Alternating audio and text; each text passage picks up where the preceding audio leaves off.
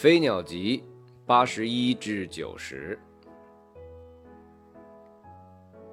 使生如夏花之绚烂，死如秋叶之静美。艺术家是自然的情人，所以他既是自然的奴隶，也是自然的主人。你离我有多远呢，果儿？我藏在你心里呢，花儿。露珠对湖水说：“你是在荷叶下面的大露珠，我是在荷叶上面的小露珠。”宝剑的鞘对自己的盾感到满意。每当他保护了刃的锋利，向善的人在敲门，而善人发现门已敞开。什么是黑夜里都看不见的火焰？连星星都是它的火花。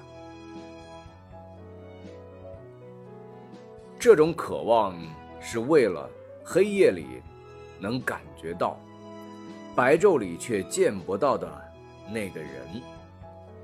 在黑暗中，他是唯一；在光明中，他是无限。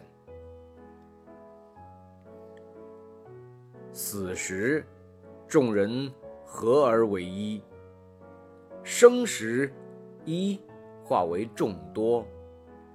神离去，众教合而为一。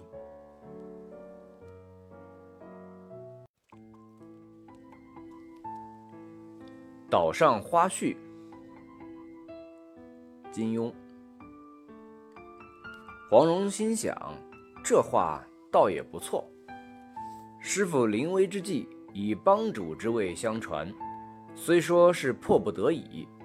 却也定然想到自己年纪虽小，却是才智过人，处事决疑未必便比帮中的长老们差了。